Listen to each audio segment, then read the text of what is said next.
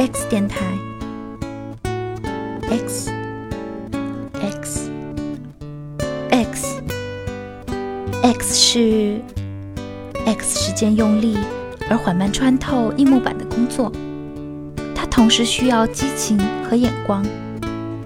一个人得确信，即使这个世界在他看来愚陋不堪，根本不值得他为之献身，他仍能够无怨无悔。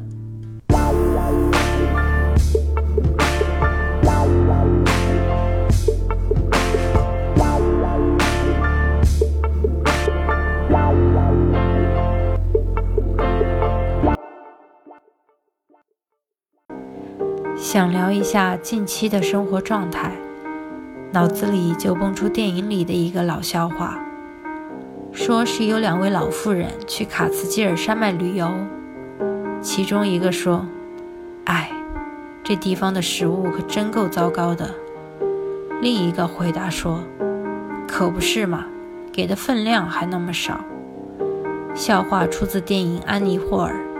电影主角是一个悲观厌世的小知识分子，他想借这个笑话来表达他对生活的看法，即尽管他充满了寂寞、痛苦、悲惨和不幸，但他又觉得一切都逝去的太快。我得说，看电影的时候，我可烦死了他那副小知识分子高高在上的样子，但与此同时，我又觉得他说的话句句扎心。比如这段有关生活的言论，用来形容我最近的心情，就再合适不过。所以说，小知识分子的烦恼还是大抵相似的吧。不过归根结底，谁又不是从一个豆瓣文青过来的呢？回到生活这个话题上，说起生活毫无意义、像个噩梦的时刻，我猜每个人都会想要来说几句。连前几天打车遇到的女司机都跟我畅聊了一路，但我进来的感受可能更多的跟一些徒劳无功的努力有关。在这个问题上，乐观主义者早就想好了对策。他们说，人生本来就有很多事是徒劳无功的。这话在悲观主义者耳朵里听起来，可能更像一个蹩脚的安慰人的借口。但无论是乐观主义者还是悲观主义者，都无法否认的一个事实是，任凭谁面对徒劳无功的结局，都会丧失奔赴的勇气。承认这一点，虽然不会让问题有解，但我想它至少能给一些临阵脱逃者带去安慰。而在徒劳无功这个问题上，我虽然不觉得人生本来就有很多事情是徒劳无功的，这种话能宽慰人心，但我还是能够接受。就算不能达成所愿，但也不都是徒劳无功。在那些大悲大喜的时刻过去之后，回忆起为之努力付出的时间，仍能感受到其珍贵，这便不算徒劳无功。而且现实一点说。就算徒劳无功的结局真的来临，那也不过是极为短暂的一段生命。因为根据心理学家们的研究，人有着相对稳定的幸福水平，大悲大喜持续的时间都十分短暂。那我为什么还是为徒劳无功困扰不已呢？答案其实不言自明。在我前面提到的心理学家的研究之后，作者还说过一段话。他说：“一百万年来的自然选择塑造了人类的本性，总是雄心勃勃地渴望成为极少数最成功的人，而不是知足常乐。欲望才是人的内设程序，感恩不是。徒劳无功的痛苦源于一种预设的成功，但这种预设本来就是不成立的。当它被打破的时候，也就揭示了我们欲望的不被满足。”随之而来的自然是最原始的孩童反应：哭泣、跳脚。话说到这里，好像又回到了一些老生常谈的话题，什么跳出人性欲望，与自己和解。但这本来也是生活永恒的议题，在一个信念崩塌的时候去寻找下一个。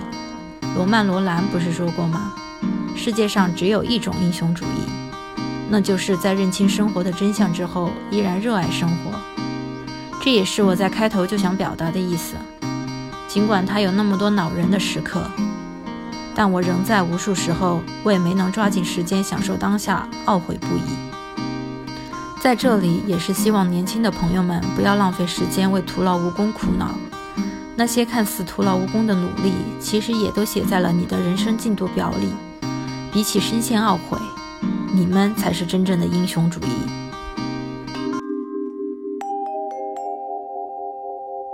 超能力观察室：如果你欠银行十万美元，那么银行拥有你；如果你欠银行一亿美元，则你拥有银行。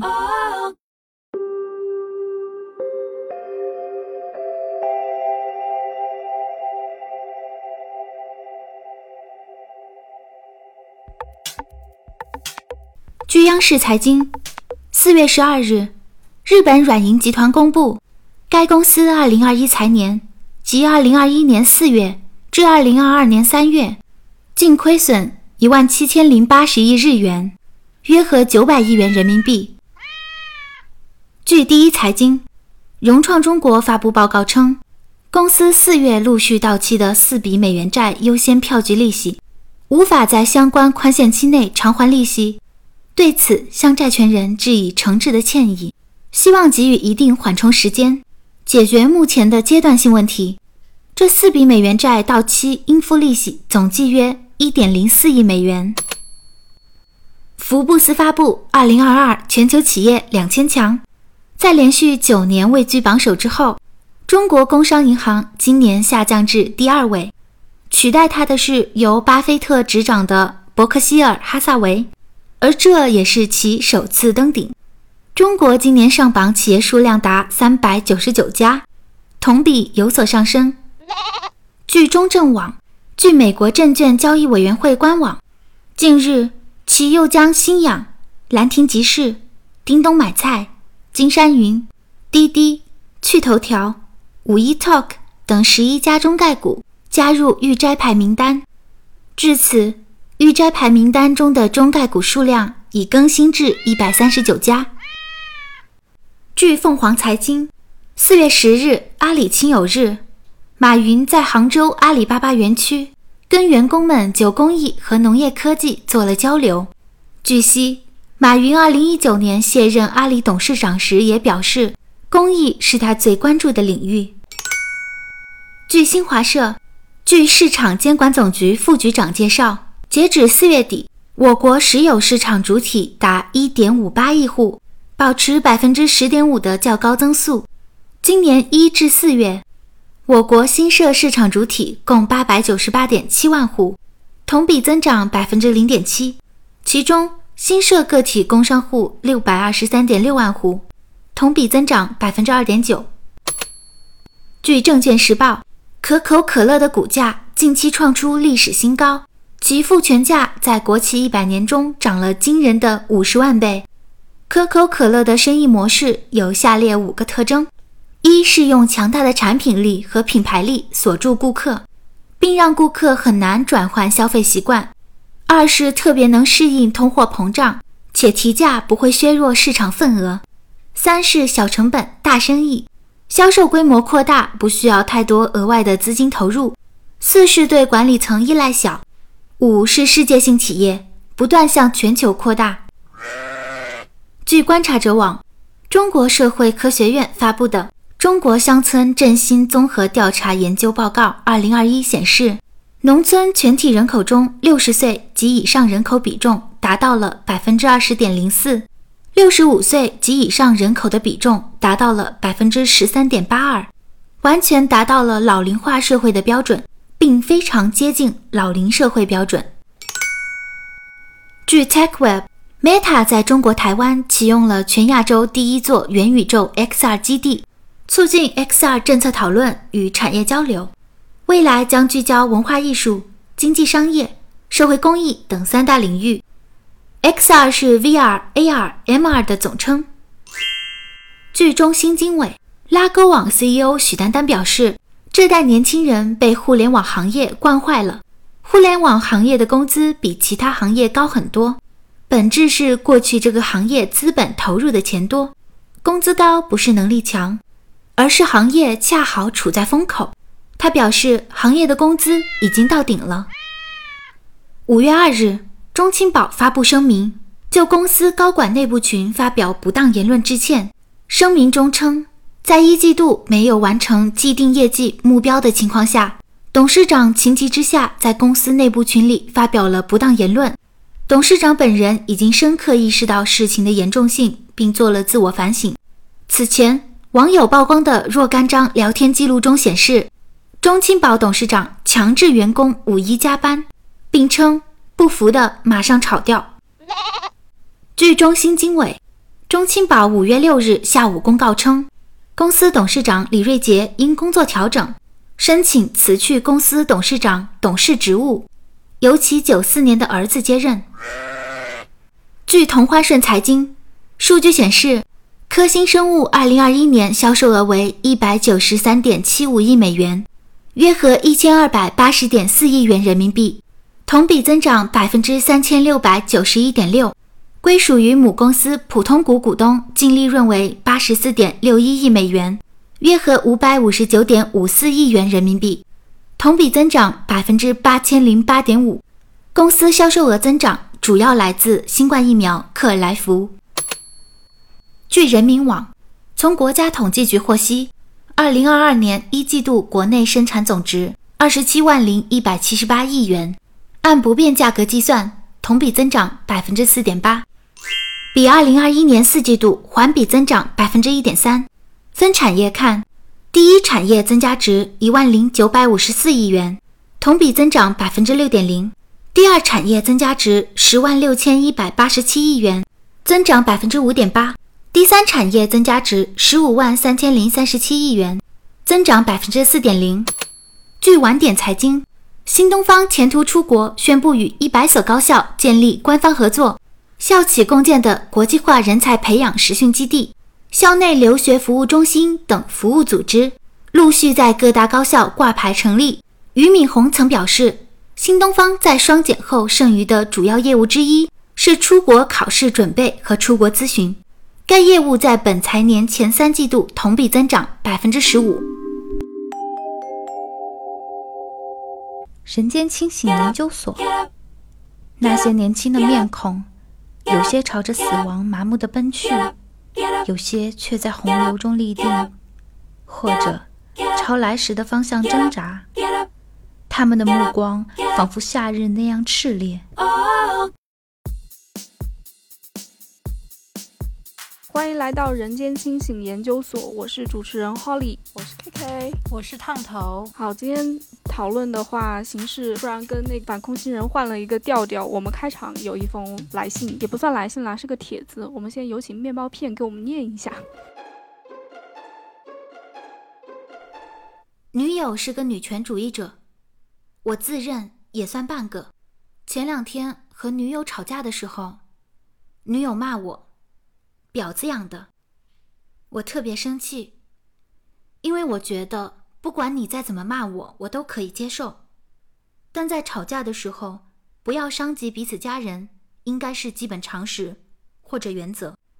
需要指出的是，我们俩的妈妈都因病不在了，妈妈在我心中更加神圣不可侵犯，而她和我同样的情况，却没能理解我。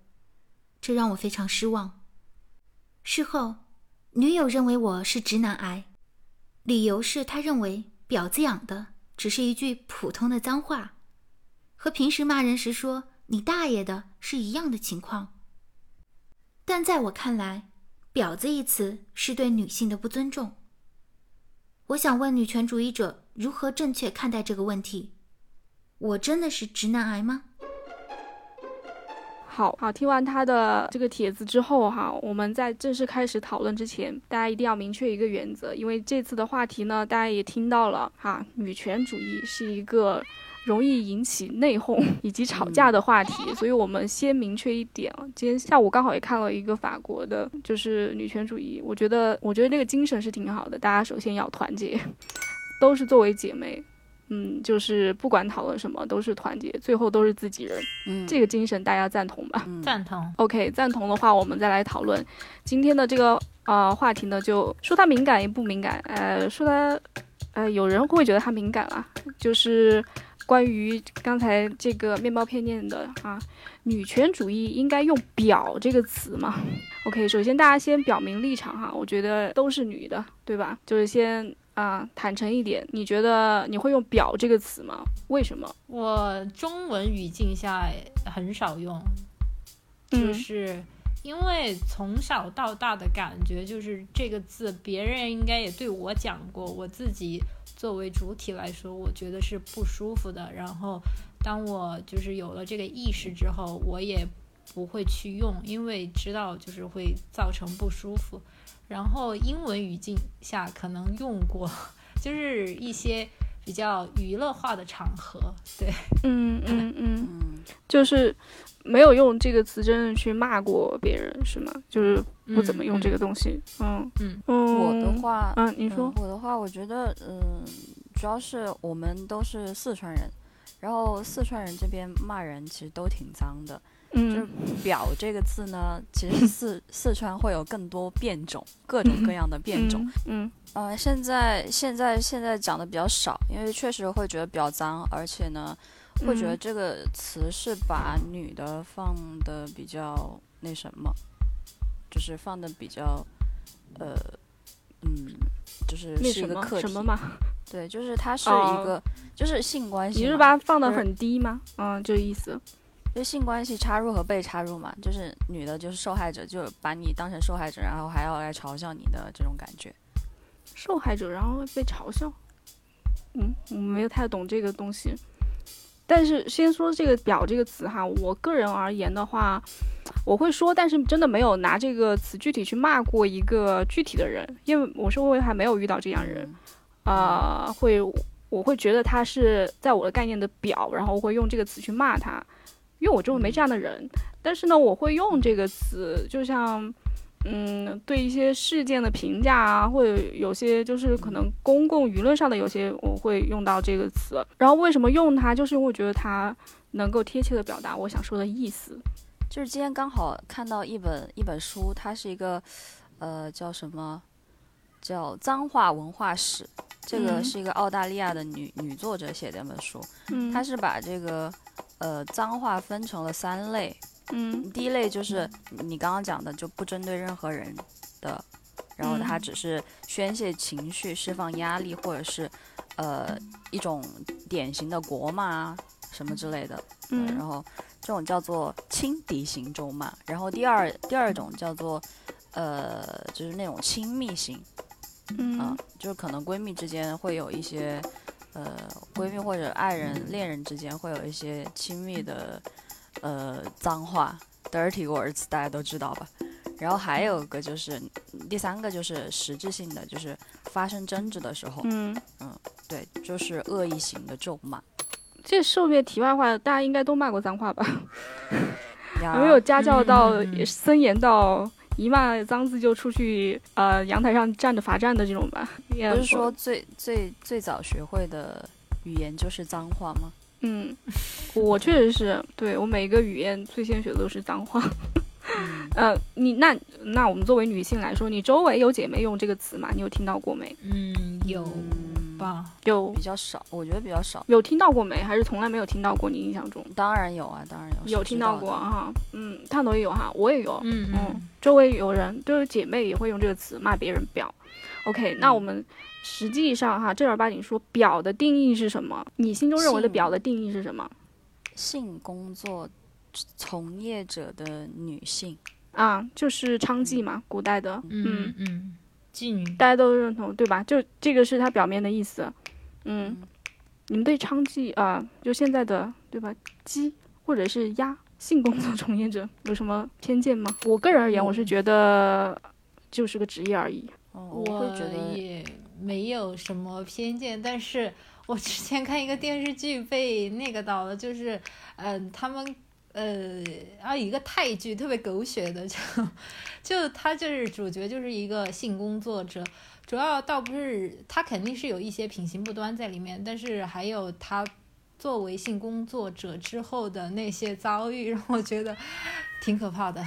挺可怕，是你不想去做他，你不想成为他，是吗？就是他的遭遇很可怕。对呀、因为你知道我之前的口头禅吗？啊，我想起来了，是什么？对，我不知道。烫头很朋啊，不，烫头很朋克的。以后以前对他口头禅就是，有阵子别人问他没有工作，问他干嘛，他就说他在做题，哦哦哦哦对对，一下就把别人扼住了。我觉得当时我听完，哇，嗯好朋克。亲，戚这样问也会这样说吗？对啊，嗯一对啊，一句话把别人憋死了。说过说过，这么牛逼？六六六，对啊，就我为什么喜欢他？就表的定义，我们表面上就是嗯、性工作者嘛，对吧？嗯现在也有，嗯、有些国家还是合法的。然后大部分，我个人感觉，大部分普遍的定义就觉得婊子无情，戏子无义，对吧？就是有意的，中国传统上它有带贱的那个性质，是这个形容词吗？下贱，就是我们在骂别人婊的时候，你想表达的是什么？是他品嗯品行不端嘛？就刚你说他品行不端就婊是吗？我这个品行不端的形容词可多了，为什么你要用婊呢？他是我今天嗯有看到过一个文章，他说脏话的形成机制就是戳人痛点，越痛越好啊，呃，然后有斥人为奴仆，就是我们之前说的下贱，对吧？说你是嗯下人啊什么，然后斥人为异族、蛮夷，呃，呃，这个我先不管，我就先问大家，实际生活中你骂别人婊的时候，你的内涵定义是什么？刚才烫头说的就是品行不端，你就又骂他婊。反正道德不高得大家尚。嗯对啊，大家讲绿茶婊，就比如说，就其实讲的是这个人他不真诚，然后说谎，然后对吗？呃、嗯，当面一套，背着一套对啊之类，的。嗯嗯嗯对，这其实你提到我的点，我骂别人婊其实就两个核心，第一就是他的动机是坏的，第二就是你说的当一当面一套，背面一套。嗯，就是我是那种嗯情商不高，然后情感操纵别人的人，就被看出那来了。呃，那你就是加了第三点，你说，呃，他的套路又很粗糙，拙劣，对，对吧？那你的就是在我的两点定义上再加了一点，OK。但既然你的、对吧？那我们对表的定义就是这个，OK。他的动机不好，第二就是当面一套，背面一套，然后第三，然后你觉得他的套路又很粗糙不够聪明，对。，OK，就是这三点，OK。那现在我们在说，我们经常骂这个表会带着绿茶婊哈，嗯，你讨厌绿茶婊吗？嗯，我讨厌，对，讨为什么厌。讨厌他？绿茶婊什因为么？就像我们刚刚讲的那种，嗯嗯、讲绿茶婊，其实就是我我想了一下，他其实就是在讲这个人对你不真诚，然后说谎，然后嗯，可能在你面前和在他人面前的表现不一样，嗯，然后呢，情商又不高，又不能藏藏住这些东西，就不太聪明，然后就被你看出来了。嗯，对。然后你还讨厌他，嗯对，我觉得讨厌的是这这一类的特质，嗯，就是说谎的特质是吧？你是说当面一套，背面一套？嗯，嗯说嗯谎、不真诚，嗯，对，你你你实际生活中有遇到过绿茶婊吗？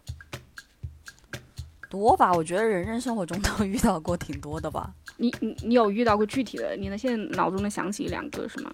有啊，有啊，有啊。他们有做什么嗯特别的事情让你印象深刻吗？我觉得成年之后好像就没有特别在意这种事情，就是小时候大家都，呃，比较嗯。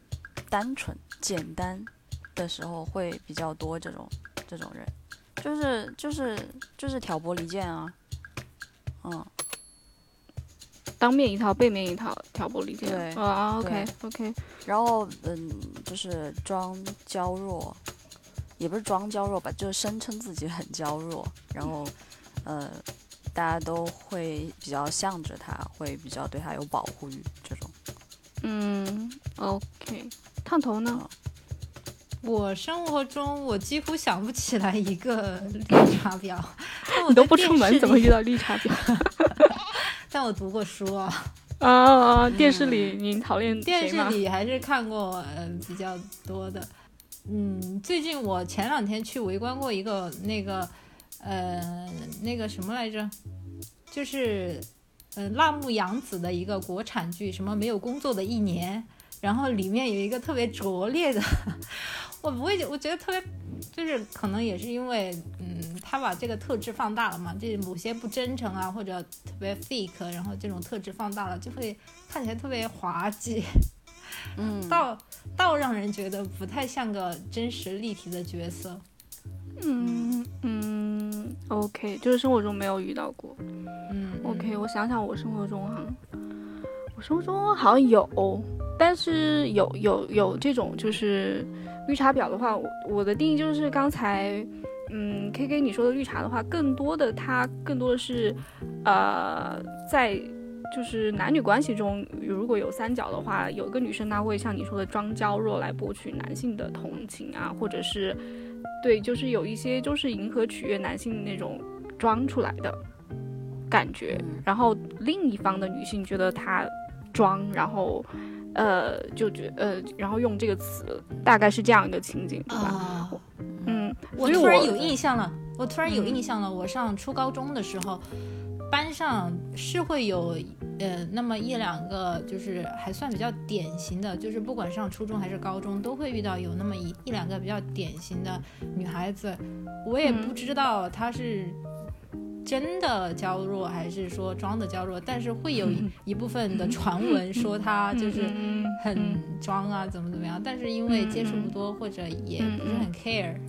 嗯嗯，我生活中有，但是我我觉得这不妨碍我跟他做朋友，因为没有处在，他也没跟我抢同一个男的，呃，同 另一个另一个就是说，另一个就是说，如果是呃有处在这样的就是多人的关系当中哈，其实我也不太讨厌绿茶婊，呃，怎么说呢？呃，我就是那么自信，对吧？我不，我觉得他不是我的对手，对，我就觉得他不是我的对手。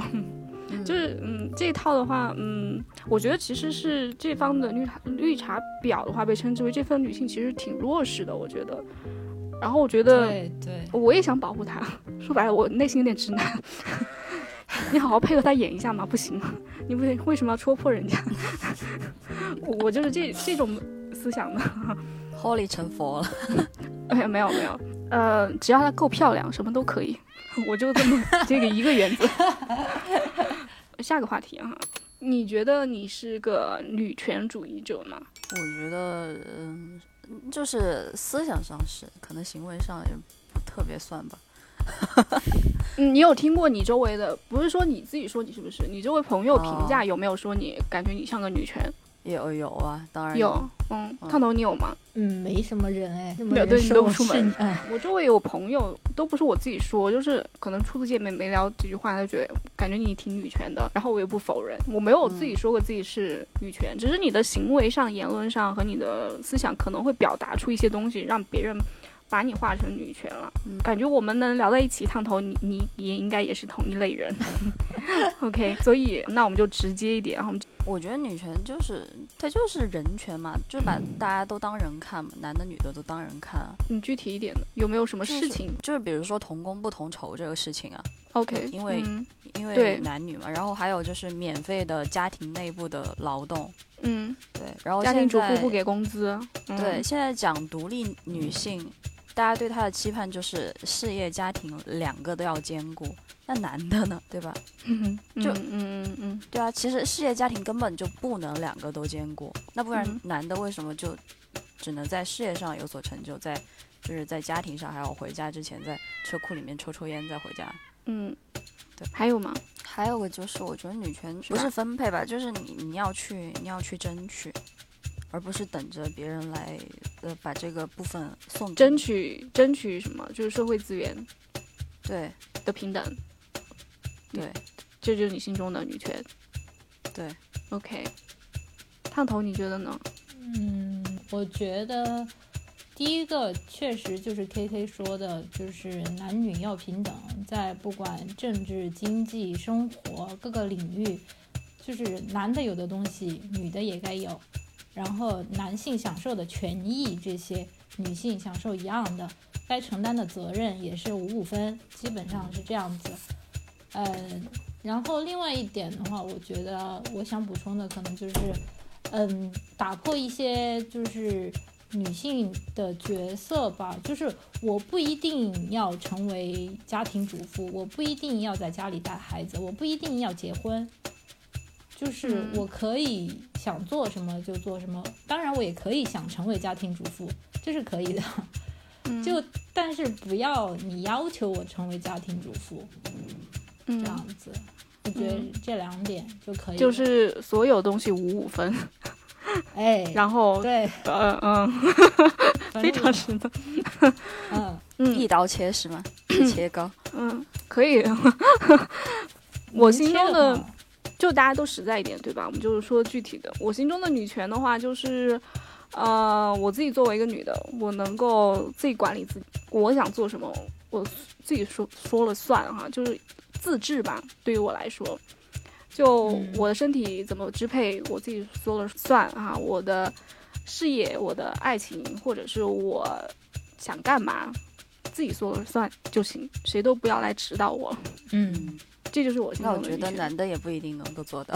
我我这个就是我我说的个人的，我心中的哈，作为女性，然后我想要的，对吧？这就是我心中的女权主义。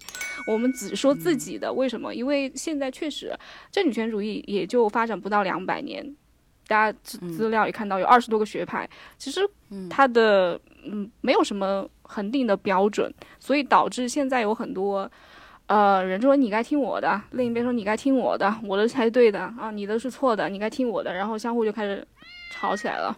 嗯，我觉得这个没有什么意义哈。但我们现在已经明确了，对吧？我们三个女的，然后我们明确了我们心中的女权主义是啥，然后我们刚才也讨论了我们各自认为的“表”是什么意思。那我们现在接着回答最后最最终这个问题啊，那你觉得女权主义该用“表”这个词吗？我觉得这不是一个呃 should or shouldn't 的问题，嗯我觉得这是一个提出来大家思考反馈，然后改变习惯的一个问题。对你当然可以反馈表改变这个习惯。嗯对，嗯，我觉得这个问题就有点像该不该对外卖员说谢谢这个问题一样，就是你愿意说你就说，你不愿意说你就不说。对，但是呢，嗯我觉得不一样。外卖员他帮别人帮了你说谢谢，当然是可以的。为什么？对，我觉得是性质是差不多的，就是你可以讲，因为这个词它造在这这里，它就是让人讲的嘛。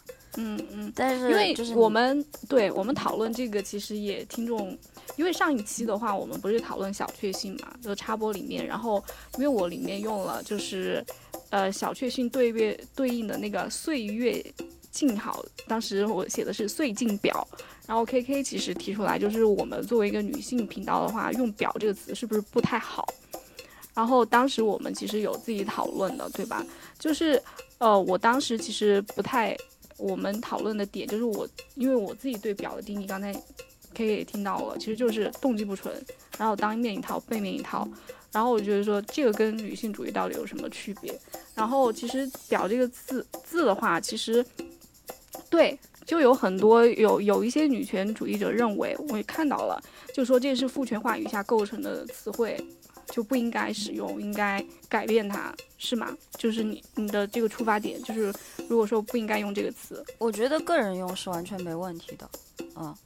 嗯对，但是我觉得就是呃，你既然要输出一种呃，也不叫价值观，就是你要说出自己的一套意见的话，那可能还是得需要考虑自己的影响。虽然可能只有很少的朋友听我们的电台，但我觉得这个就是一个挺自相矛盾的事情。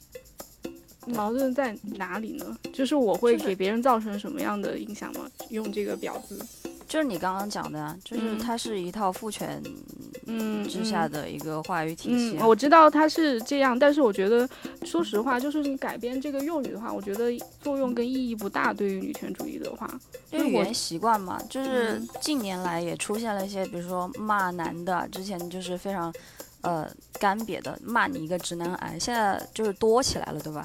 烂屌、金针菇、嗯什么嗯普信男，越来越多。我觉得就是，嗯，大家去改变这个话语的词语的使用方式，然后使用场景，其实就会慢慢的助长一些，呃。女权主义思想吧，就是让大家嗯都慢慢的接受或者是改嗯变起来。嗯哦，其实嗯，我懂你的意思，就是说你作为一个啊，我们呃那套话就是公众人物，注意自己的影响力。但是我是想说，从另一个方面，我对表当时这个词，我说我男的女的我都会用表来骂他，因为我的内涵内核的含义，我不是指它是指女的。你懂我的意思吗？其实我是改变了“表”这个词的定义，社会对它的定义跟我对它的定义是不太一样的。对啊，所以你可以讲，嗯，然后你觉得，但是你觉得我说一一传播出去，就是迎合了社会的那套印象，是吗？因为我觉得我们宣传的，我们我们我们偏向的一些价值观，可能就跟这个词语不太搭。不，你还是没有懂我意思，因为你在用的是社会对表那套定义，但是我输出的是我个人对表的一套定义。但是你说我一说出去，你说我说出去，我就迎合了社会的东西，但是我是想改变这个词的内涵的定义。但是大家接受这个词都是都是，就是你改变不了，它就是一个女字旁的一个单一个一个字。然后我说出去的意思就不是那个意思，我我但是就像我们刚刚讲，绿茶婊就是生活你的绿茶婊，看头你懂你们？俩都，你们俩表达的观点都矛盾了。可呃，那个呃，Holly 他说的呢，他的意思是这个字无论它起源怎么样，但是现在归他用了，他企图改变这个字，现在它的一些意义，赋予它一些新的意义来使用。他想要做的是这样，然后 K K 呢觉得这个字它本身有它自己的起源，它自带了它一定的文化符号，它是一个有带带着一定的呃文化那个叫什么的一个符号，你很难对啊，改变它。你就是不能指着一只狗说这是一只猫。嗯，你不对，们俩就是我其实对我我知道我知道，但是我觉得语言它的内涵是随着时间在变化的，不是固定的，对，那我没有觉得吗？我表达我但是观点，嗯 你们俩争论没有结果的。我觉得这个出发点就是这样。我前面一开始就说到过，这个东西如果我自己听到我觉得不舒服，我就不会说。那如果你嗯自己听到的时候、对觉得没有冒犯你的意思，然后你讲出去也没有。就是社会觉得的那个侮辱性的意思，我觉得那就没问题。你只要跟人家解释清楚就好，也不要对，呃，就是太大范围的去，呃，就因为你很难一下改变一大批人嘛，就是单独嗯两个人这样小范围的是没有问题的，但是大范围，因为大家已经有一个心理定势在那里了，然后你这样讲的话，大家会错误的以为，哦，你有这种歧视的意思。我觉得就像这个啊来信，就是这个帖子一样。其实这个问题就是，那但他们两个沟通边界就好，这就是一个边界问题，它就不是一个文化问题。也就是说，有一天如果大家都用“婊子”来骂男的，这个词内涵意思，呃，社会内涵意思就变了，然后我就可以用了，就不会有伤及女权主义的意思了，是吗？嗯，就不会有那么多就现在人觉得被冒犯到。对，因为现在大环境就是那个样子，所以即便我不是那意思，但是我一说出去就会刺激到一些人，是吗？对，因为他接受的这个呃、嗯文化呀，或者说东西跟你不一样。嗯，OK，那你不觉得作为传播者的话，如果你是个传播硬件，你更应该去改变这个环境，而不是去迎合他们？但是你改变这个环境，你是使用的旧的一套语言，就是不是，我们现在就从今天开始，跳我们这里的表就是可以男女通骂的那我也不会选择去用这个词。啊，因为你的内核你还是觉得它就是指女的，对啊，嗯就像我们刚刚形容，你生活中有没有遇到绿茶婊？其实大家脑海中呃去搜索的都是女性的呃身影。呃，对呀，因为它本身绿茶本来也是指女的呀，就是说那种半娇弱的定义嘛，跟表我们刚才的定义是不一样的呀。可是因为就是你把一个前缀加上“表”这个词，什么什么表，嗯嗯其实蹦出来的都是一个女性形象。嗯，我想想哈，有有些不是哎，有些感觉大部分吧。在我心，在我这里有些不是哎，只是说刚好绿茶是，但嗯对表会贴到很多，但是我就说它的它的定义就是说对动机不纯，然后当面一套，背面一套，这种人其实男女都有，就像我之前说的，我也会遇到很多男的表啊，我也会骂他表啊那种，但是其实是因为，呃，是这个表它首先它带了一个女字嘛，它的起源就是，会跟一些女性的负面形象相关。呃，这是它最开始形成的，就是我们用这个字就觉得它自身就带了一个对丑丑化女性的一个标识在里面，然后用久了之后，它才会发生了一个就是这种变体嘛。你觉得，嗯，它可能不只是指女性，但是它最初的一个起源，它就是以女性的特质为一种，嗯，羞辱的特质吧。然后来这简单来讲这样特质。你以一种你以一种就是表最开始不就是妓女嘛？女性的特质是什么？就是一种工作嘛。你觉得女那个妓女是一种工作，但是最开始的时候，大家都觉得妓女是一个，呃，很下贱的东西。对啊，嗯，对啊，它就是跟这个很就是拿不上台面的工作相关，它的形成起源就是这样子。应该就是这个工作工作工种在以前是受到歧视的，是吧？那你说带女字旁的好，美好的好字也有女字旁，我觉得这个不成立，对吧？我觉得就是是你、嗯你用你用一种同样的呃态度去骂男的和骂女的，分别骂男的表和骂女的表，其实嗯这两个词的杀伤力是不一样的，你不觉得吗？就是。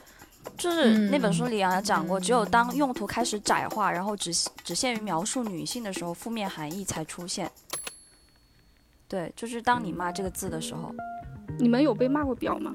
没有啊，我想想，我好像也没有被骂过。你没有骂过男的表吗？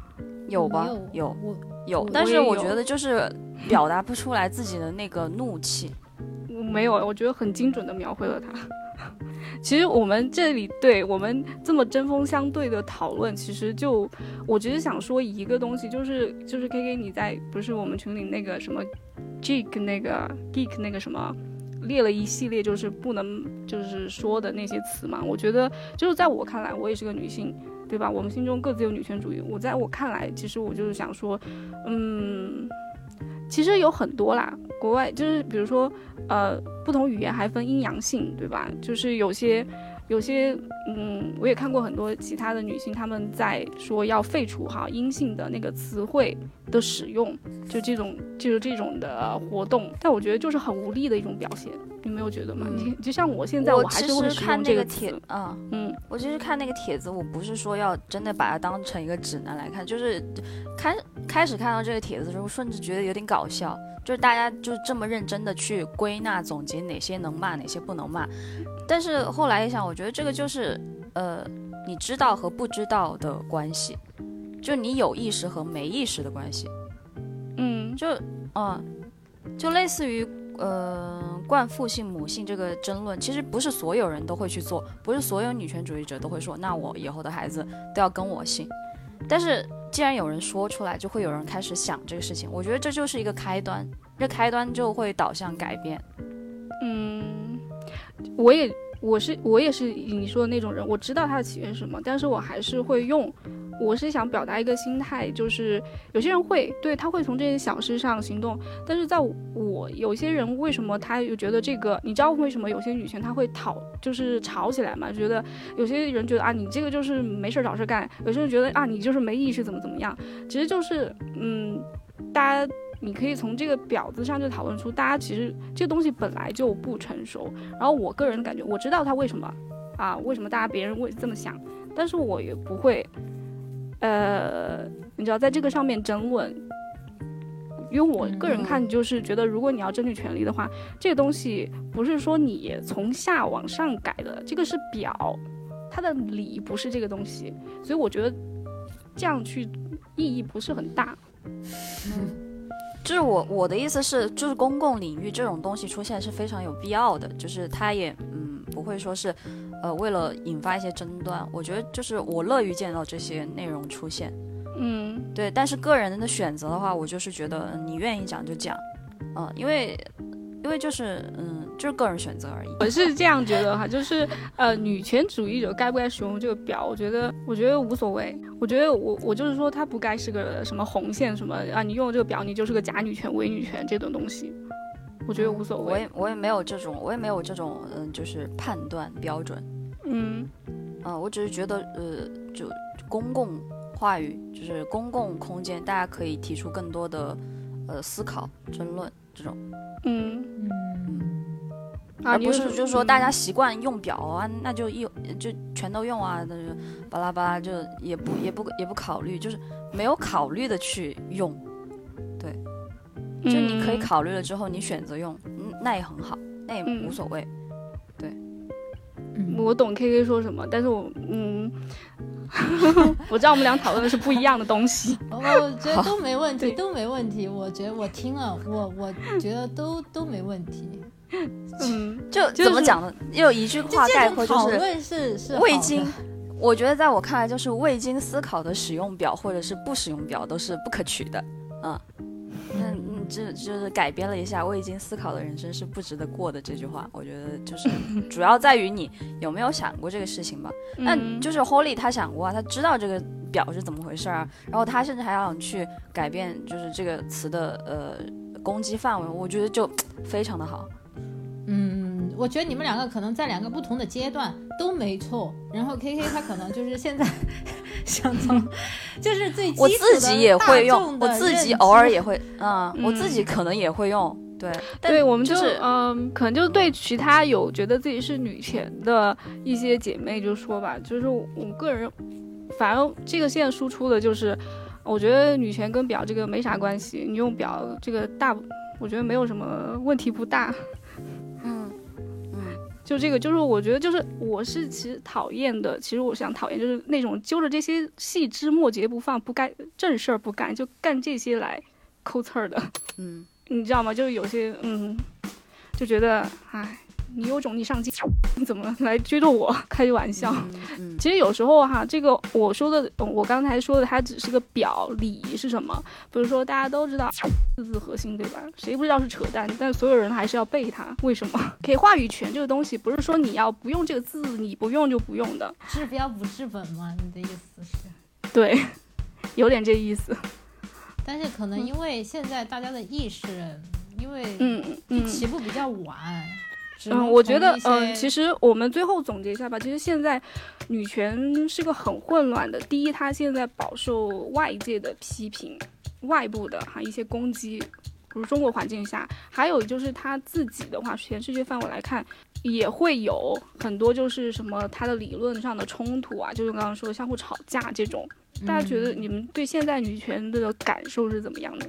就现阶段的发展，我觉得，我觉得就是能吵，嗯，有有空间吵就已经很好了。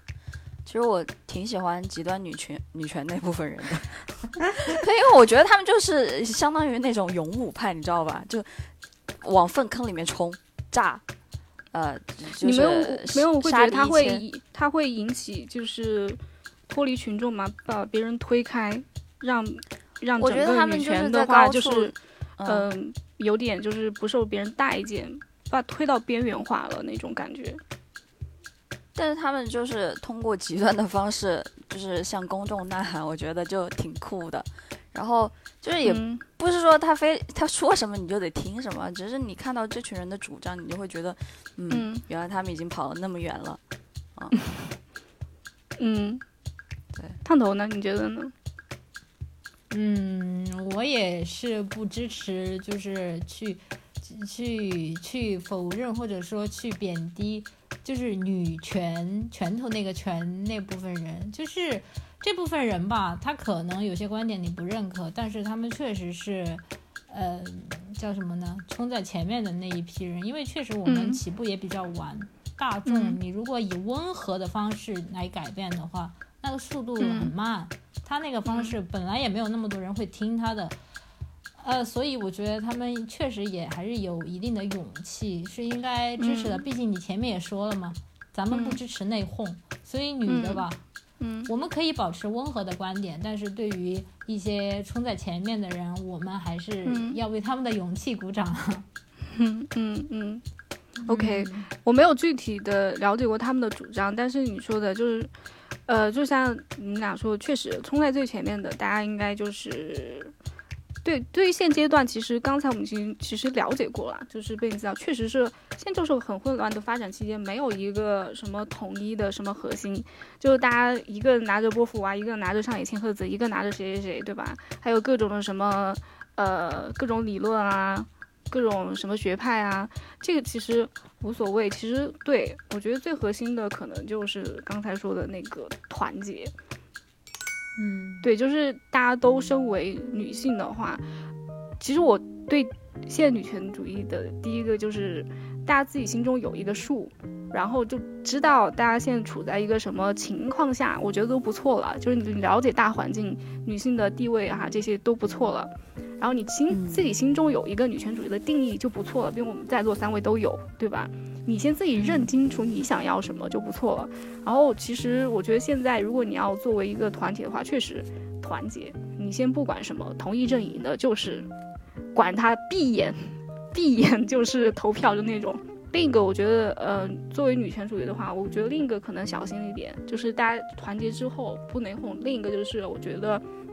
他为什么现在遭外部的一些排斥的话，应该我之前看那个就是演 Emma Watson 他说的一个演讲话，他说就是女权主义不等于 man hating，不等于仇男厌男这个东西。我觉得这个可能也是有一部分女权主义它极端，就是你可以抬高自己，但不要贬低别人，或者是。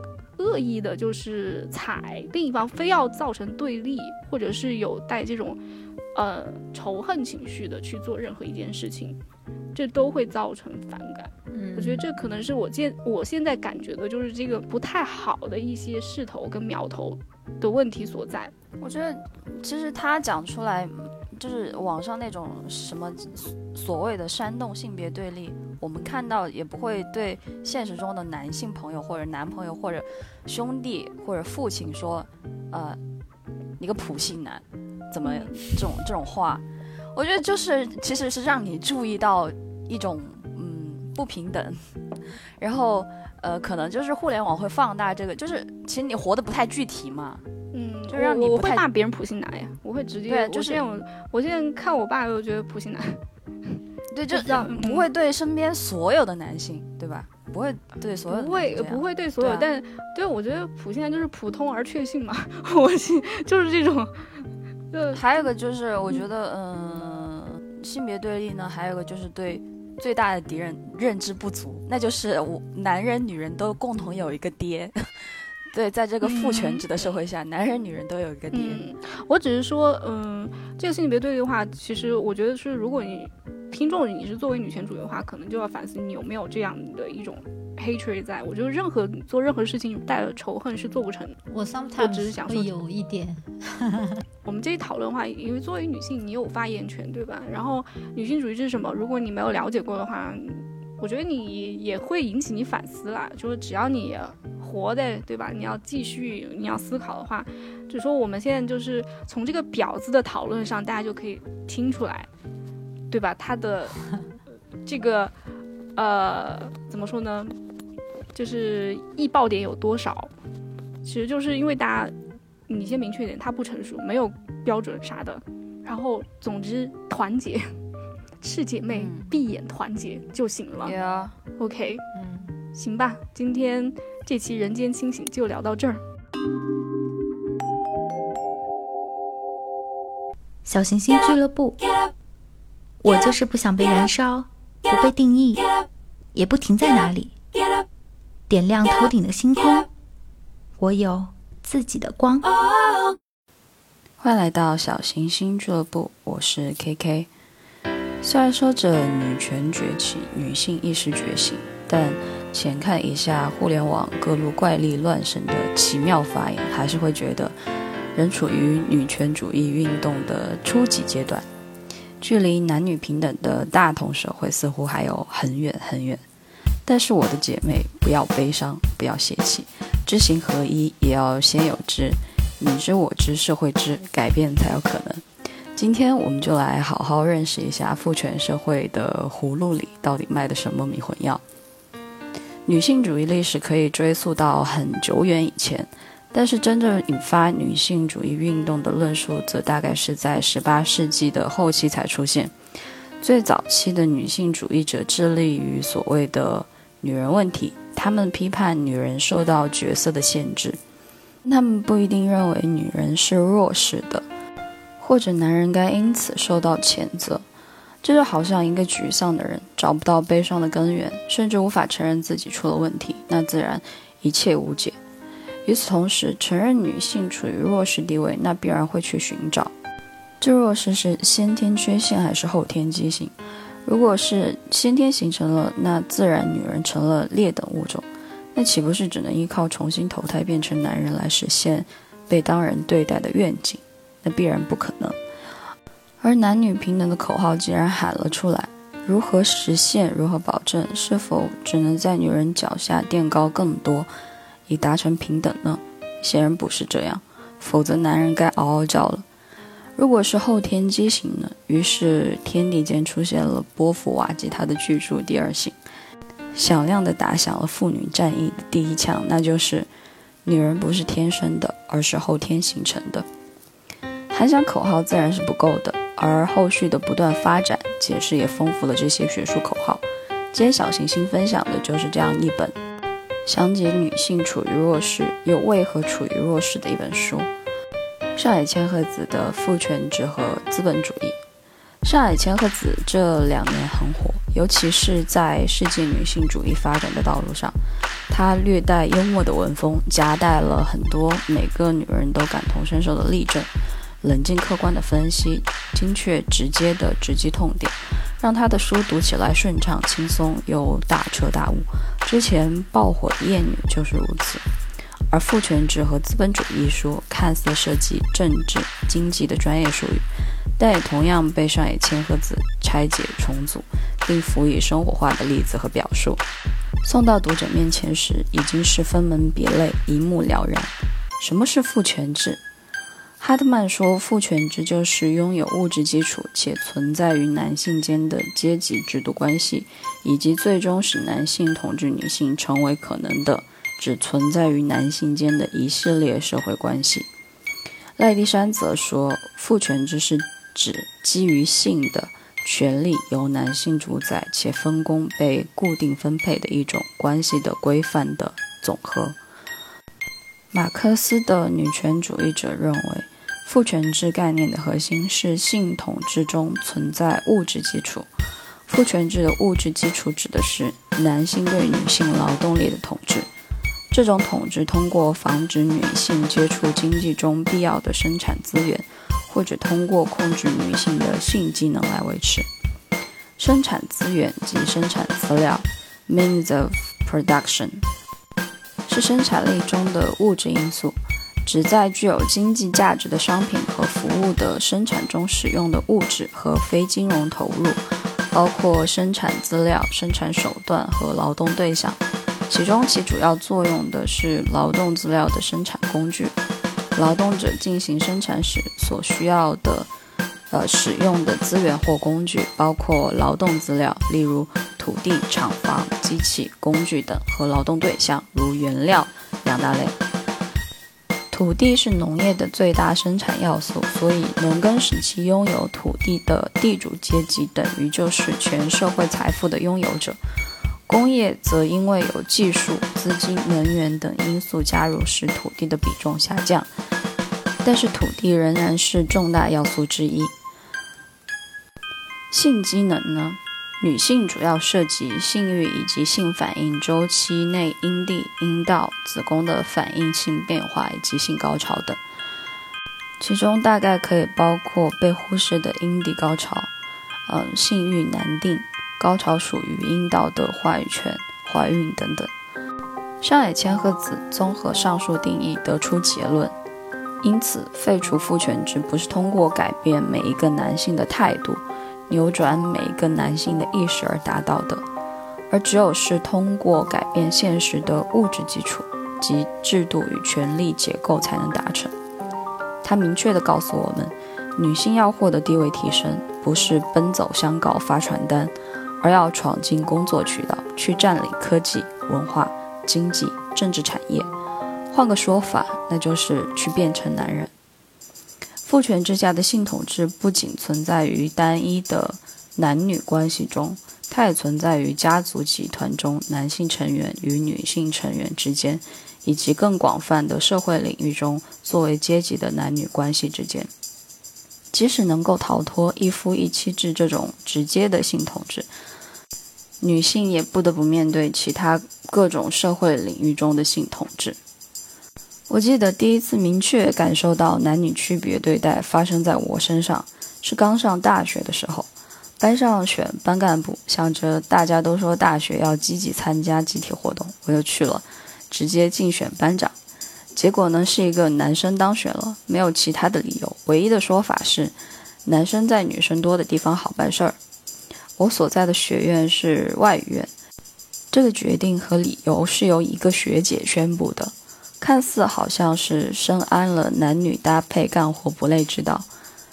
但这倒是一早就把女人放在了附属位置为前提的。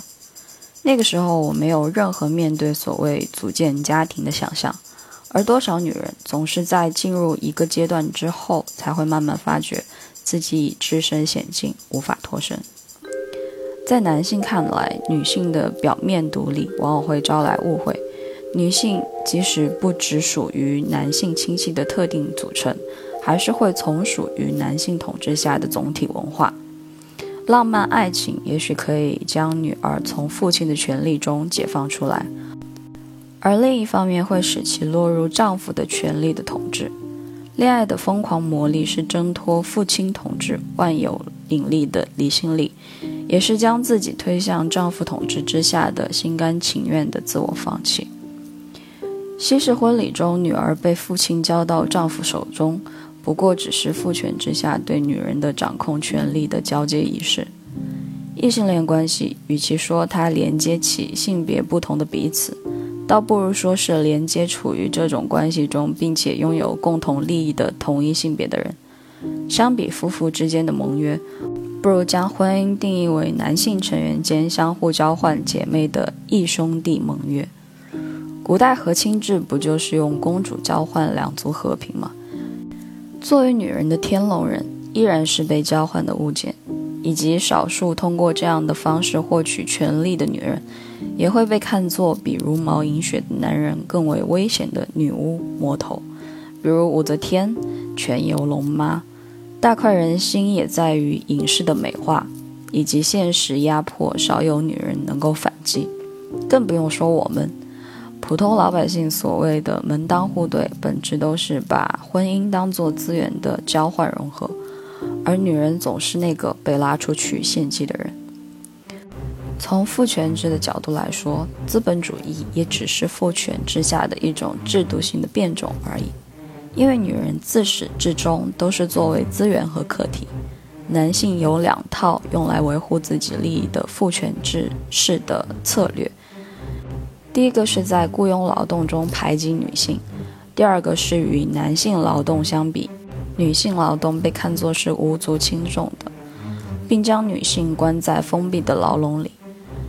男性劳动者的优势地位是在牺牲女性劳动者的基础之上建立起来的，反而是男性集团对女性的组织性排挤和贬低，迫使女性不得不忍受他们在再生产中的不利地位。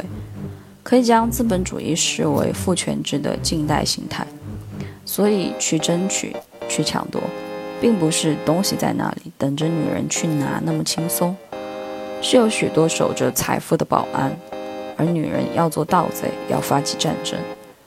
家庭中女人是被赶回家庭的，不要理所当然的幸福的做这个受害者，不要温和的走进那个良夜。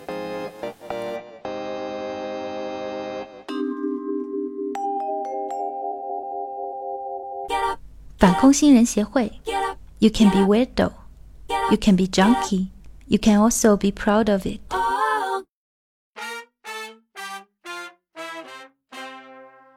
Hello，欢迎来到反空心人协会，我是 KK，我是烫头，我是 Holly。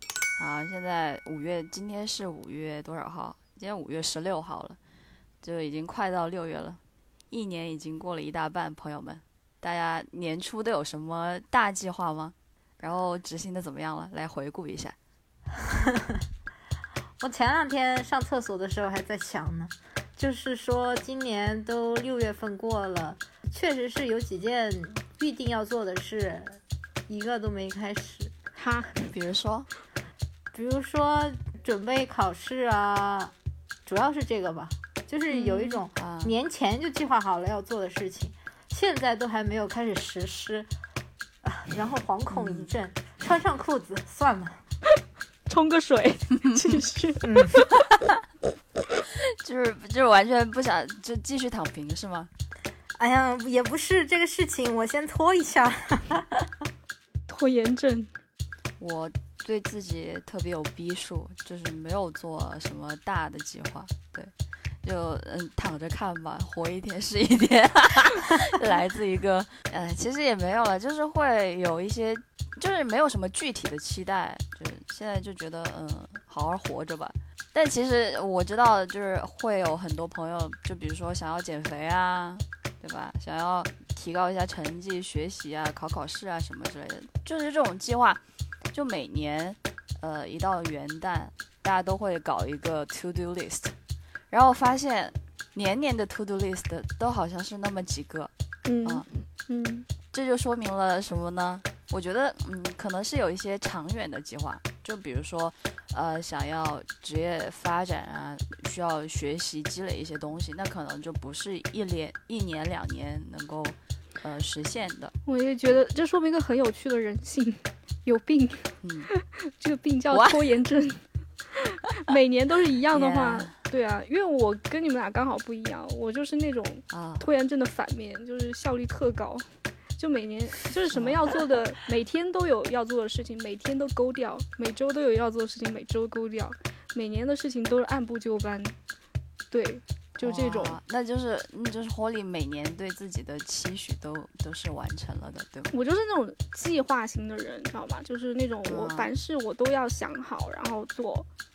所以对，啊就是而且我就是会那种，就是我我只要今天全部按我的事情全部勾掉啊，今天就会有一种舒爽的感觉。嗯，做 MBTI 的话，你你绝对是个勾人吧？哦，我记得你之前 INFJ A 对对，就是个勾人，就是最强人格，执行力爆棚的，对啊。那就是就是大家到底在拖啥？到底在拖啥？对我也很好奇，我周围也有像你们这样的人。就其实很多，对，你们是大多数，我也很我作为一个不是这个群体中，我就好奇你们在拖啥？你们不着急吗？对这个问题由 Holly 来灵魂拷问。对，你们拖啥不着急吗？不难受吗？躺着着急，着急的，也着急也难受。你以为不难受吗？我拖延的时候也很痛苦的，好不好？你难受，为什么不去做呢？你 好，这就是我们今天要讨论的拖延症哈。进入主题，所以大家到底在拖什么？是不想做吗？首先，想做，但是呃嗯，感觉动不了。你是被点了穴吗？你动不了。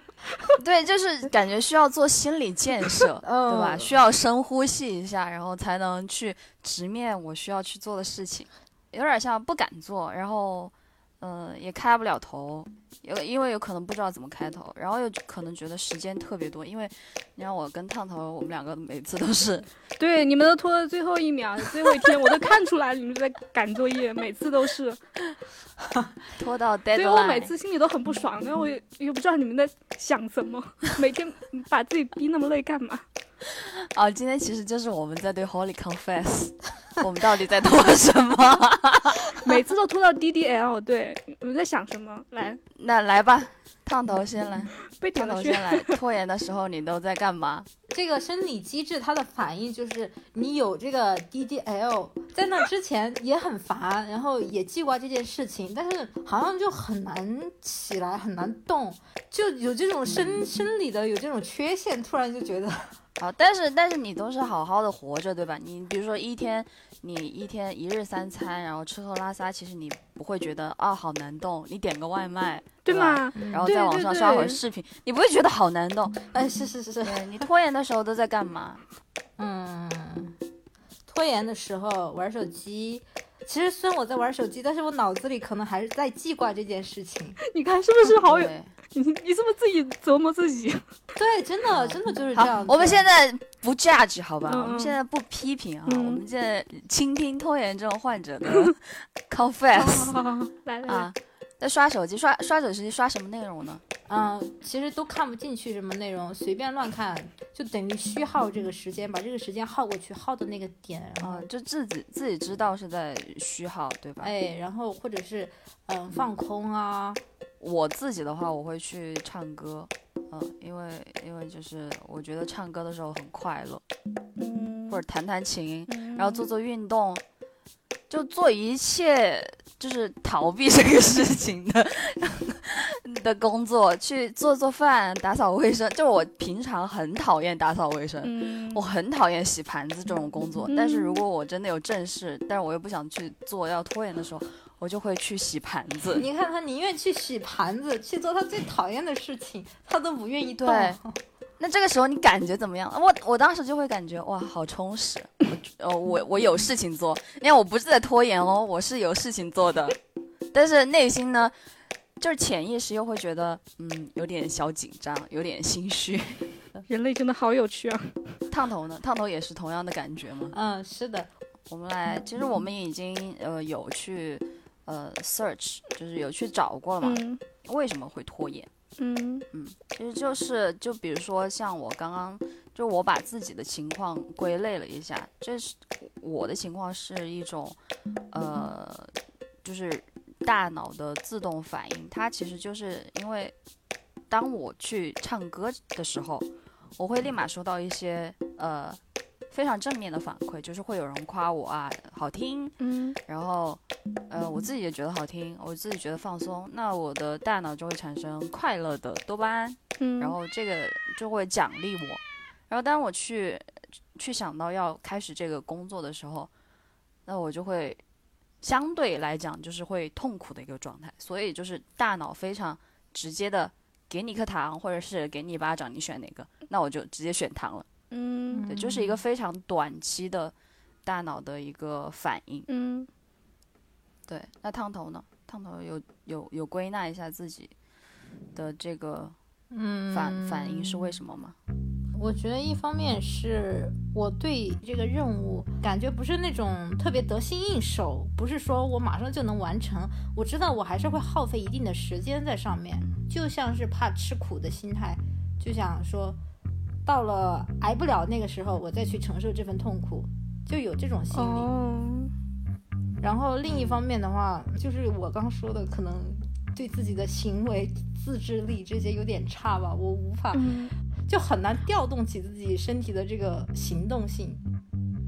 嗯，我虽然之前一直抱怨你们拖延了，我说我有，但是我之前很久之前看过一个 TED 关于就是就是为什么那个拖延，好，他还有好好几千万的那种就是观影量，就我看完之后我就嗯也有点理解啦，就是呃我可能觉得一方面可能也是因为个性吧，有些人他可能就是可以说那种刺激，呃嗯。我总结一下哈，第一，我感觉是一一个个人的注意力的一个原因，就是就是你会被小的刺激去吸引，就是脑子里你你喜欢一些短的那种刺激，然后去回避对，那个东西，是脑子有这个跟个人的也有注意力，就是你会，呃，有些人就是容易被分散，然后他不能嗯。长时间集中在一个事情，不是还有多动症 ADHD 这样的病嘛？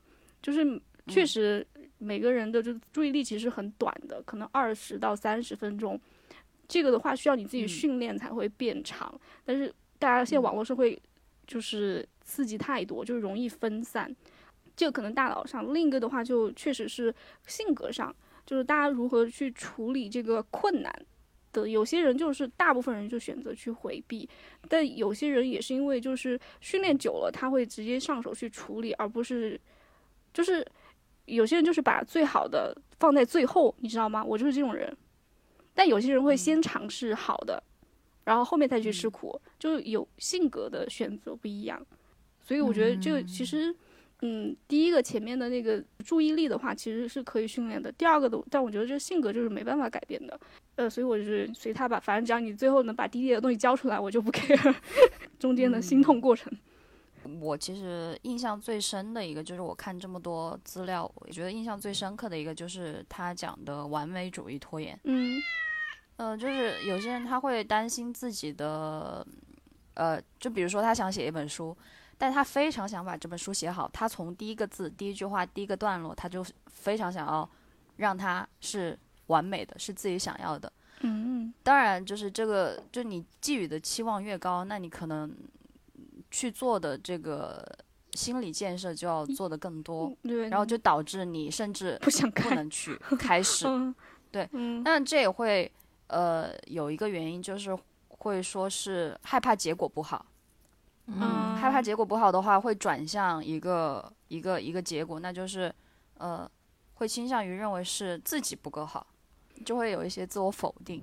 所以为什么说很多作家都有严重的拖延症？他怕写的不好，东西不好什么的。嗯，就不光是作家吧，就比如说，嗯，你在完成一个工作任务的时候，我觉得有点儿像小时候，经常老师就会讲说，你这个人，嗯，如果努力的话会怎么怎么样。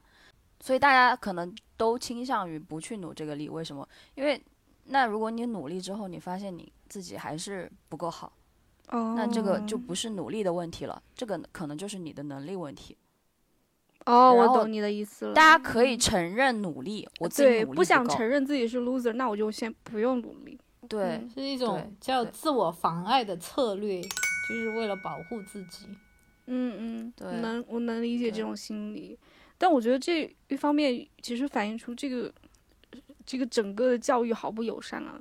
对对就是不够包容，就是打压所有是人嗯嗯嗯，所以可能解法也就是需要接纳自己吧，就是说的比较宏观的话，就是嗯你 你可能 接受自己是个 loser，不是，我觉得如果人人都是 loser 的话，那就没有 loser，对吧？对啊，这是挺有道理的。但是我觉得另一方面确实是，嗯，因为我最近知道，就是比如说亚马逊的贝索斯啊，或者是那些就是所有的大家现在看到了 leader，他们上的学校跟我们上学校都不是同一回事情。他们的学校里不会有老师在讲台上这样教你这样的东西，他们上的学校会是你是主宰，老师是 coach，旁边看着你，会给你指导，然后你一直都是一个主人的形象，他们就很少会存在。就是这种怕失败，或者是怕不够努力，就不存在努力这样的一个概念。他们一直都被鼓鼓励，就是你一直就是最好的，你就是正确的，就他们的价值一开始就得到承认，就他们接受的教育一直都是那样子的。其实就可以反思，其实嗯，普通人其实要抗争东西很多，有形的、无形的。这样想的话，我觉得是这个拖延症的话，也是大家的一种创伤。其实可能之前都对这种嗯深层次的原因探寻的比较少啊，嗯就是嗯、现在知道了的话，那大家过去有曾经尝试过跟拖延症做斗争吗？成果怎么样？我了解的周围的拖延症，他们都会尝试，对他们都其实都想摆脱拖延的，很多人。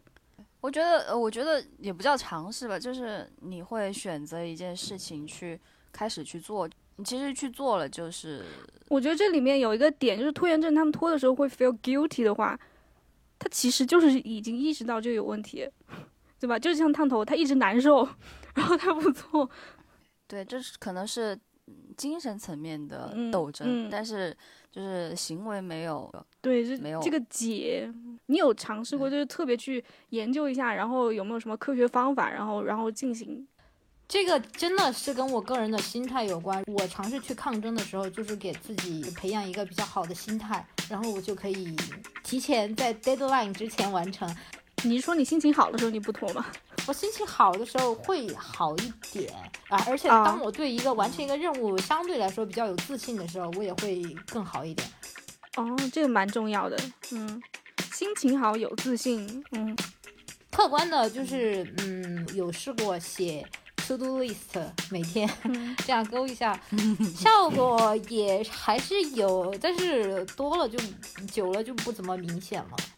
对啊，我觉得你你也肯定要量力，你一天写个七个，可能会加重你的 guilty 程度，因 为弹出来。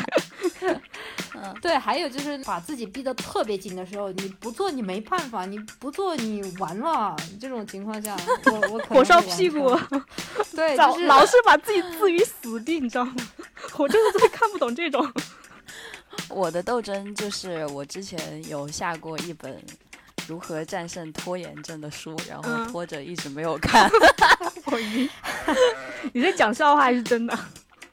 真的，这本书在我的那个 book 里面一直没有打开。六六六好六六。那就是经历过这么多拖延的场景，你有了解到自己就是在什么特定情情况下面，就是刚刚烫头讲的，就是呃心情好的时候会去做。那还有什么其他特定场景或者是你的特定情况下会造成拖延吗？就是这个事情的 deadline 很远很远，然后这个事情的效果也不是立竿见影的，就是要很久才看到效果的，就类似于这种。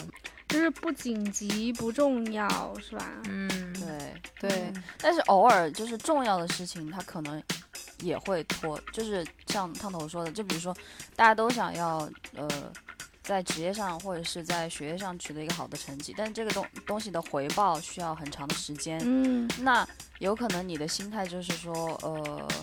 那我堆到后面去做，我也会把这个事情做好，就过于自信，过于乐观。嗯然后或者是呃一一种比较悲观的心态，就是说我无论怎么努力，我可能都做不到那么好，或者是呃那就那就呃延迟去做这个事情，也会导致对对嗯哦，你让我想到我最近看一本书，就是关于人为什么会短视哈。他就是嗯说，有些确实很重要的嗯事情，就是为什么明明很重要，但是大家却看不到呢？就会很短视，为了目前的小利而去抛弃它。另，我觉得有一个就是你要，嗯，比如说你要考个什么试吧，你要想好你的目的，比如说可能一个语言等级证书，它可能明年才考，对吧？但是你现在不做的话，你要给自己造先设立一个短期的一个奖励，比如说你可能一个月内，你这个月把这个什么一个东西学会，啊、然后你要给自己一个奖励，然后慢慢的累积起来，就是你要先尝点甜头，说白一点，慢慢的堆积嗯这种就是刺激。不拖延的人的、呃、建肺议。对，你要你要你要有个 策略，就是你，因为人性就是这样，嗯。你要因为大因为大的环境是，你看大环境是不鼓励你去，呃远视的，就有远见的，都觉得一年以后那个东西才会出现，所以到目前哦，我不学好像没有什么啊、没有什么影响。我不知道怎么告诉你，就是整个环境其实是去劝人们不要太远视、太有远见，整个嗯。环境是去逼迫你短视的，就是它对嗯。你不友好，所以你要自己设立一些嗯短期的甜头，嗯去让自己正向的去达到那个重要的事情。所以讲了这么多，我们来总结一下嗯，就是导致拖延的原因吧。嗯，首先呢，就是可能有抽象的目标，就像我们刚刚讲的，就是这个目标可能是在十年或者一年、两年、十年内的一个目标，嗯啊，它是一个远在未来的结果。那你可能觉得你当下的做的事情对你未来的结果产生，嗯，影响不大，或者是你还有大把的时间，啊，嗯第二个呢，嗯，就是焦虑，嗯，焦虑也会导致拖延，因为，可能我觉得这种是一种 情绪的循环吧，就是你越不去做，然后你越焦虑，越焦虑就导致你 越不想做那个事情是我是我，啊。也有刚才烫头说的他没信心，他焦虑。嗯，然后呢，还有就是完美主义拖延，就是害怕收到负面的评价，然后这个评价是指向自己能力，指向自己整个人的价值的，啊，那可能会逃逃避这个方面。然后还有就是，呃，生理上的，就比如说多动症啊，刚刚讲的没有办法长久的集中，然后或者是抑郁症，嗯，他可能进行一些日常的基础的活动都会觉得比较困难。嗯大家还有补充吗？我没有，没有你全都在说我。我自己也是。那最后我们来分享一点处理拖延症的一些小技巧吧。其实刚刚托里都已经讲过一些了哈。我最近是有在尝试那个呃看的那个油管视频，他那个博主讲的，就是你转移你的分心点，就把自己处处于一个相对呃安静，然后整洁，没有多余不是这儿有有一盘吃的，那儿有一只猫，然后前面有一个电视，呃嗯，这样一个环境，嗯。嗯，排除分心点，然后呃放巴洛巴洛克音乐，就是巴赫，真的是有的这个朋友们，就是网易云上面有，我有时候会有歌单嗯，对，就是我觉得那个真的挺有用的，听起来就会觉得 好理智、好清醒。我最近做做事儿的时候都在放那个歌单。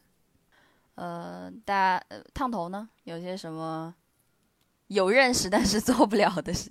我的话稍微有用点的，就是刚刚其实 Holly 提到那个，就是我给自己定一个小小的奖励是相对比较有用的。比方说 deadline 是十一点，但是呢，如果我在八点之前完成，我可以奖励自己八点到十一点这个时间去看一个电影啊，或者说去做一个事情，自己把自己的 deadline 提前，懂吧？嗯嗯嗯嗯。然后还有就是刚刚呃 Holly 讲的嘛，就是把你的任务分成小块儿，然后每天勾画去做。呃，还有奖励自己，奖励自己，我就想到那个巴甫洛夫实验，电 电击一下，对啊，嗯。电击一下，或者给你一块糖，就是你可以就是奖励自己啊，就是用这种非常原始野蛮的方法电击夸一下自己嘛，电击其实是惩罚了，其实就是推动人对，去就是惩罚，对推动人去做事情的话，整个大的社会是用的惩罚性的，就是我们法律对吧？你做不好嗯关进去，嗯。但真正其实你要就是喜欢，然后一直持续做这个事情，一定是出于喜欢啦。所以就是用嗯正向的奖励自己，这种小甜头其实是嗯，嗯更科学有效的，对对自己好一点。嗯说白了，呃，还有一个就是呃，做正向白日梦，那就是你可以幻想，就是我小时候有有过这个有过这个嗯部嗯分，就是幻想自己做成了一件事之后啊、你会是一个什么样子？因为我小时候会有点胖，然后那个时候就很想减肥，就晚上睡觉的时候就幻想自己瘦了之后啊、穿衣服好好看呀、然后呃整个人都就很开心，就在床上就很嗯开心啊、当然这个事情也就是拖了很久，但是确实就是正向反馈，它会给你一些嗯动力。哎，我觉得这个可能是有用哎，我经常会做这种正向白日梦。不，应该是我的梦都是正向的。是吗？对，就是对，就是你自己梦你自己想嘛，你你梦里你就是世界的主宰吧。这种 Superman hero 的事情多得很。嗯嗯，然后我嗯最近听到一个演讲呢，他是讲就是不要嗯也不是不要吧，就是把你的目标变成习惯。嗯，就比如说你每天早上起床起床，你起来吃东西、上厕所，你其实不需要去思考，你就会去做。嗯，然后你你就 假如说你想要进行一个学习，一个一个一个学习嘛，那你可能就每天早上起来学习一个小时，就把它当成你的 daily routine，当成一个嗯固定的步骤，那可能就是经过一段时间，这个目标也会自然而然的达成。就像跑马拉松嘛，就是你只要想着我跑到前面那棵树那儿去，而不去想着那个终点。那自然而然你，你你就会去到达那个终点。嗯，还还有先做最讨厌的那部分，对，对，对，我说这是性格，有些人就把我是这种把最好放最后，但有些人就是把最好的先先用这个，但确实这个就是说，就是有些人为什么就是先尝甜头，然后把好的放后面，这确实是环境塑造的。但是我现在读到的哈，中国人我们的基因里一直都是那种把最好放在最后这种。呃，父母之爱子，则为之计深远的那种，你知道吗？我们基因里都是那种长远计划尽，甘来。对我们，我中国人和新加坡人都是这种最有长远计划的人，应该说是对拖延症群体相相对较少的一群人。就刚刚 K K 说到的，就是那些东西，因为我我是作为旁观者嗯哈，我确实是嗯每天都会有 routine 的，但是这个 routine 要怎么，我觉得也需要你自己去探索适合你的 routine 是什么。你需要找出来，就是嗯你做这个 routine 是应该不会让你感觉到，呃，有有任何压力。对你应该做这个是，嗯呃，没有很轻松。比如说你你今天早上起来，你就先做二十个仰卧起坐，你你觉得能够做到，那你每天早上就做这个就就行，或者接下来你就看十分钟或者二十分钟的书，只要你能够做到的，就是就大家在寻找 routine 的时候，也确实是量力而为，而找到你自己心中舒服的点，然后你才能够坚持做下去。其实就是坚持比较难了。嗯，坚持我我觉得话也是刚刚说，首先是你舒服的东西，然后你知道它是对你有益的，嗯，然后第三就是你说的白日梦，你想象你人做到之后会带来的成果，它会不断的推到推进你去做那个事情，嗯，就是你有要有个目标，对吧？你那个目标是好的，然后那你计划之后，你分成小点之后，你每天，呃，在舒服的空间慢慢的去挪。其实我觉得更重要的是你相信时间的复利，不是之前不是有那什么研究，二十七天还是一个月之后就会形成习惯吗？确实是有这样的东西的。嗯，烫头，好的，你有没有什么？受 受教了，受教了，我们俩都受教了。我觉得就是，嗯，我作为一个旁观者，我周围真的很多拖延症，我能够理解他们为什么，就是，嗯、也不要给自己太大压力。我觉得大家已经很强了，我们在亚洲模式，我们在中国模式，做什么事都比别人难一百倍。你只要做成，你都是强者。Yeah，OK，慢慢来。好的，好的，好的，那结尾烫。头来。嗯，那我们今天关于拖延症这个话题就聊到这里了。希望我们的讨论对有相关烦恼的朋友有帮助。我们也欢迎更多的朋友跟我们分享烦恼。好的，拜拜。